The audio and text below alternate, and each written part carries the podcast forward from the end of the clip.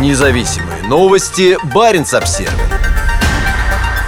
Россия движется к состоянию тоталитарного государства, а такого типа режимам нужен враг. Финляндия идет в НАТО, чтобы защититься от соседа, с которым мечтала дружить, рассказали журналистам финские политики и исследователи. Конфронтация с Россией поддержана обществом, а экономические последствия меркнут на фоне опасений за безопасность страны. Финны очень сильно переживают по поводу войны в Украине. Ведь то, что Россия пытается сделать с Украиной, она пыталась сделать с нами в 1939 году. Мы не можем реагировать на это, как другие европейские страны, потому что мы знаем, что происходит. Научный сотрудник Финского института международных отношений Юрий Лавикайненен объясняет журналистам российских СМИ, почему Финляндия решила вступить в НАТО, хотя ранее этого не делала. Одна из причин – непростой исторический бэкграунд. По словам Юрия, во время время Зимней войны его деду пришлось покинуть свой дом, а родовая ферма до сих пор находится на территории Российской Федерации. И это пример только одной семьи. Российская агрессия распаковала память о Зимней войне, констатирует другой спикер, встреча с которым проходила не под запись. В пресс-туре, посвященной политике безопасности Финляндии, Министерство иностранных дел страны пригласило 8 российских журналистов в изгнание. Состав участников понятен. Безопасность Финляндии сегодня – это безопасность от России. С кем еще говорить говорить об этом, кроме как с российскими журналистами. Ранее Финляндия была известна как сторонник сбалансированного подхода к России, нацеленный на доверие и диалог, напоминает директор по исследованиям Института международных отношений Саари Синикука. Стабильность – визитная карточка финской политики в сфере иностранных дел. Но сейчас от этой традиции пришлось отказаться. По словам Саари, еще в феврале прошлого года, то есть за считанные дни до начала российского вторжения, финны были довольны тем, что не входят в НАТО.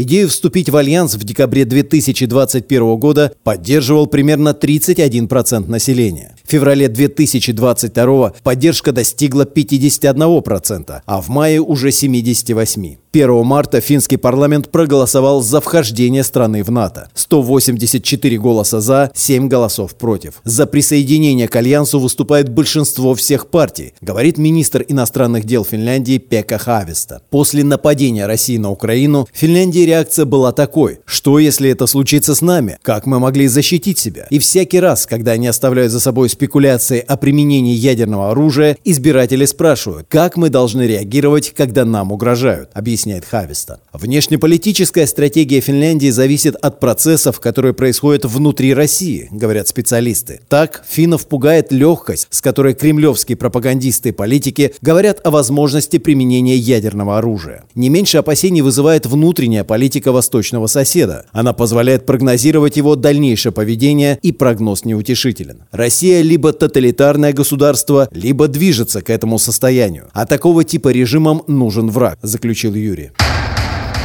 Оборона и прагматизм. Российская пропаганда на новость о вступлении Финляндии в НАТО отреагировала плохо скрытой угрозой. Между тем, финские власти подчеркивают, что их единственная цель – защита. У нас 1300 километров общей границы с Россией. Это мирная граница, и мы хотим сохранить ее как мирную. Мы работаем, чтобы сохранить этот мир, говорит Пека Хависта. Журналист Баренц Обзервер спросил, как министр относится к тому факту, что российские власти объявили Финляндию недружественной страной, частью коллективного Запада, с которым сейчас якобы и воюет Россия. Хависта считает, что эта оценка неверна. Защита Украины базируется на уставе ООН, согласно которому страна, на которую совершено нападение, имеет право защищаться и просить помощи у других стран. То, что мы делаем, это не война против России. Мы помогаем Украине защищаться, говорит министр иностранных дел. Мы не думаем, что мы не дружественная страна для России. Мы не выдаем туристические визы гражданам России, но мы сохраняем возможность пересекать границы границу для членов семей, работать в Финляндии и учиться. Забор на границе с Россией тоже не нужно воспринимать как враждебный акт, говорят исследователи и чиновники. Его строительство вдохновлено нелегальной миграцией на границе Беларуси и Польши. Финские власти всерьез полагают, что из России может хлынуть поток беженцев и хотят быть к нему готовыми. Сдерживание, оборона и прагматизм. Слова, которые спикеры повторяют как мантру. Когда началась война, элиты сделали вывод о том, что национальная безопасность Финляндии не может далее продвигаться в прежнем русле, потому что Россия не заинтересована в компромиссе. Новая стратегия безопасности в том, чтобы иметь значительные силы сдерживания, а это предполагает объединение в целях защиты. Мы не можем более действовать в одиночку, говорится Ари Синикука.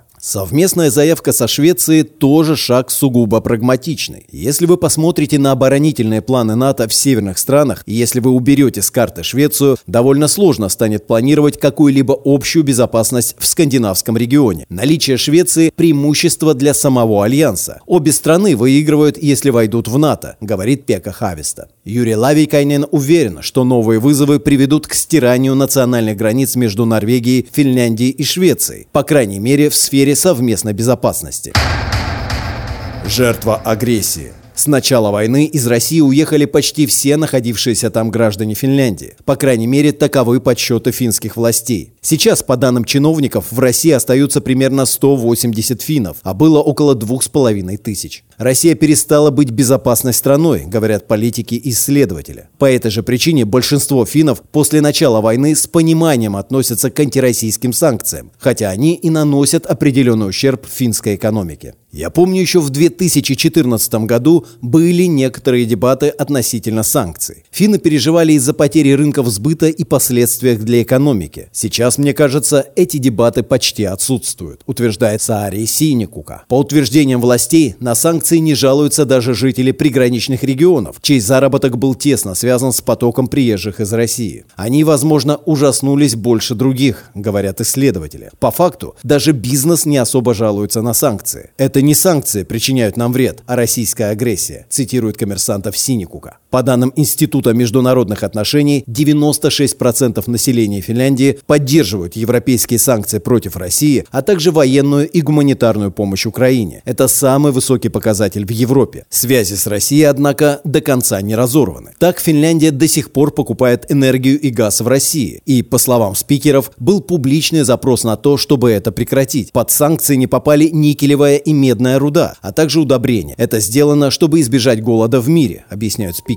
А вот о мягкой силе можно забыть. В школах перестали выбирать русский как первый иностранный язык. Никто не обращается за тем, чтобы изучать русский язык и русскую культуру в университетах, говорится Ари Синикука. Они стали жертвами российской агрессии, и это очень грустно, констатирует исследовательница. Зато все больше студентов фокусируются на безопасности, добавляет Юрий Лавикайнен. Война затмила все. Независимые новости. Барин обсервис